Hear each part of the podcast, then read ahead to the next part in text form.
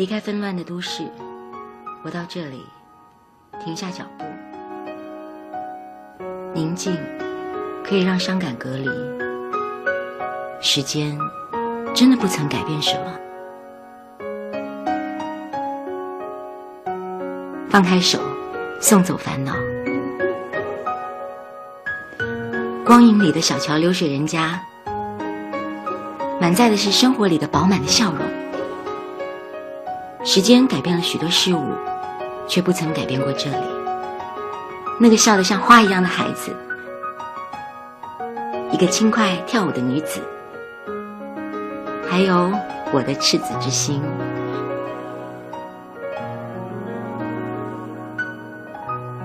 生活在梦里的乌镇。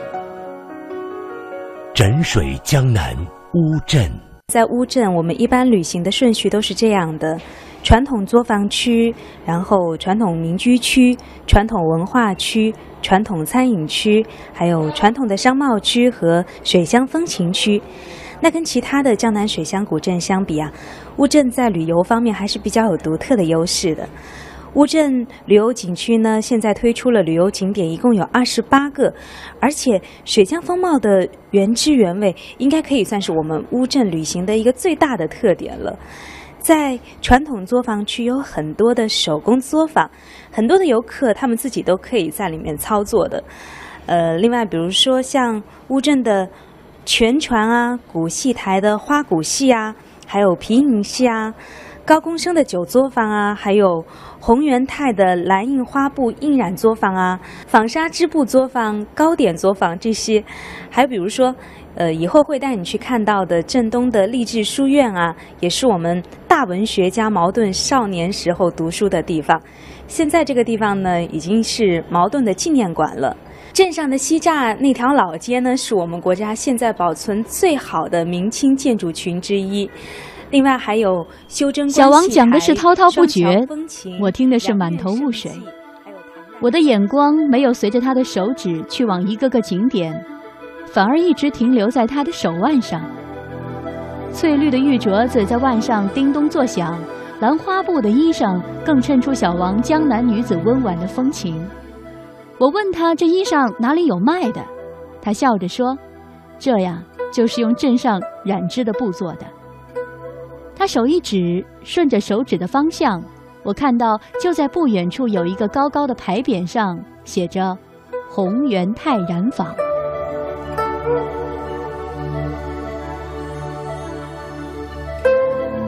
说起中国的蓝印花布，那可是世界闻名。乌镇是蓝印花布的原产地之一。蓝印花布俗称石灰烤花布、烤花蓝布。是我国传统的民间工艺精品。中国已经有上千年的印染历史了。关于蓝印花布，小王说，他们从小就接触了。以前呢，在江南一带，农村家家户户都是使用蓝印花布来做窗帘啊、头巾啊、围裙啊、包袱啊、被子啊，还有台布等等。这个地方还有一个很有意思的传说，有一个叫做葛洪的农夫呢，为他妻子来制作的第一条蓝印花布，那个时候非常的价廉物美，而且一直都流行在民间。其实蓝印花布的原料很简单，它的土布啊、染料啊，全部都是来自于乡村，图案也是有很强的乡土气息。一般的图案都是一些花卉、草木，或者呢是在农舍边啊、田埂边啊最常见到的那些最原始的大自然的一些植物。像颜色呢有蓝色和白色两种，非常有鲜明的民间和民族的特点。说起蓝印花布的印染，宏源泰染坊的一个工作人员说，直到现在，他们还遵循着祖辈留下的工艺。从，呃，纹样的设计、花稿的刻制到涂花板，也就是打板、烤花、呃染色、晒干，都还是祖辈留下来的一些工艺。呃，现在这种纯天然无污染的特色受到越来越多人的喜欢了，而且在这儿。大家可以看到这些工序的全部的过程演示，也可以在前面的店铺中带一些蓝印花布的成品回家。呃，因为我们这边是这边是前店后厂，这也是老祖辈留下来的一个做生意的传统。就在蓝印花布原料作坊里，我看见有几个老妈妈在炸棉籽、纺纱线、织棉布。一路看下来，你就知道蓝印花布是怎么织成的，这清新可爱的花纹是怎么印出来的。一时兴起，我也买了这么一套蓝印花布的衣服，穿在了身上，好像那么一瞬间，我也变成了一个温婉的江南女子。可是小王跟我说。我脚上应该跟他一样，穿一双蓝印花布的布鞋，这样走在乌镇的青石板的路上，才更能体会江南水乡的味道。我们这个地方啊，当地会有很多人家都有布鞋，而且我们乌镇的布鞋是绝对正宗的，有很密的千层的布底，而且非常的透气。我告诉你哦，乌镇的布鞋呢。有的还会钉上前后皮掌，比如说你要在这个地面有一点点水汽的地方呢，有一点潮湿都不会害怕。布鞋作坊就专门做这样的布鞋。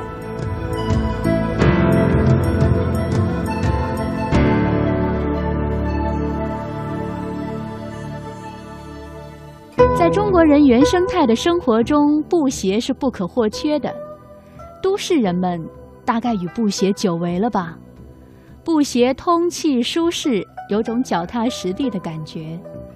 一双再普通不过的鞋，穿针引线之间蕴含了踏实做人的淳朴。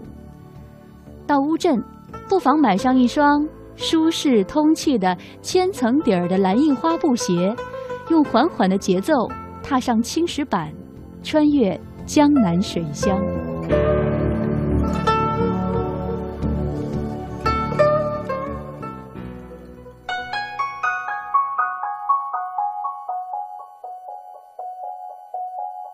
草长莺飞的季节，妹妹身穿窈窕的蓝印花布衣裳，上身是短短的小袄，下身是宽大的裤脚，到清清的河边去挑水，帮母亲烧饭摘菜，连鞋子也是蓝印花布做的。春天，虽想起遍地垂柳的江南，欢迎继续收听本期《魅力中国》。乌镇，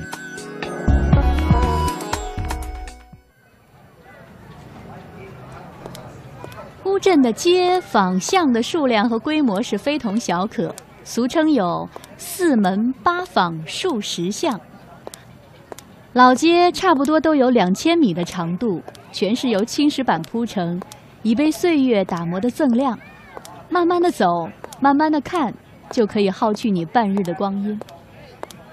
走在青石板上，听小王如数家珍般的跟我细数着乌镇的四门八坊数十巷，眼前是黄昏余晖下的乌镇，这简直就是一幅画呀！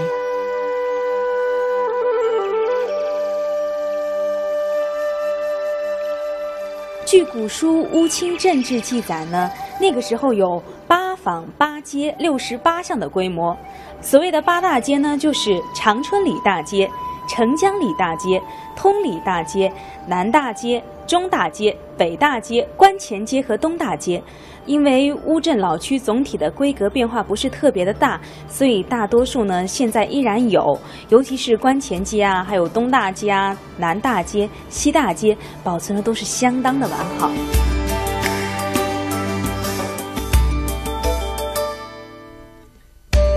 串联老街的是众多的小巷长弄。其中以染店弄最悠长狭小。小王告诉我，染店弄是因为以前两边都是开设染坊而得名的。你看这个街两边啊，是店铺和民房。这个地方的门呢，大部分都是用木板做的。像这种横骑在大街上面的拱券门是两两相对，以前呢都是大户人家的墙界标志。而且老街呢，大部分都是沿河的。街与河之间呢也是房子，每隔一段呢总会有一个河埠来连通河道。这个呢是专门来方便居民坐船的时候上下和洗东西的。乌镇的街道和民居都是沿溪河而造，所谓“人家尽整河”，意思就是每家每户都是整河入眠的。站在一个河埠上，我们遇到了一个当地居民张阿姨。她正在打水。攀谈了几句后，他邀请我们去他的家里。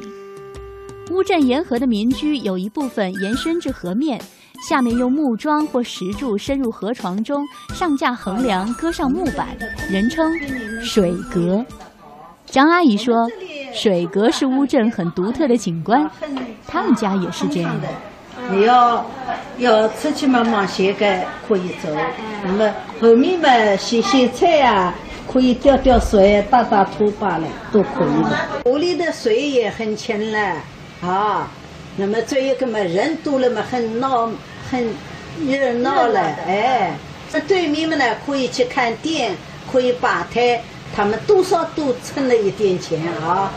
上次来了一个北方人啊，北方人啊，看见这个水啊，他们哎呀，这里舒服啊，水这么多，他一定要到我家来拍照。那么他来拍了好几个照，哎呀，你们是这个家好像生活在大四川这种。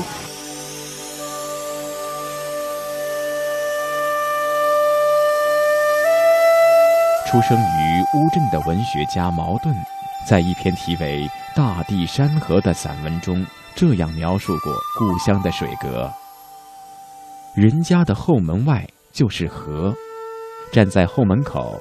那就是水阁的门，可以用吊桶打水。午夜梦回，可以听得芦笙矮乃飘然而过。这里是魅力中国乌镇。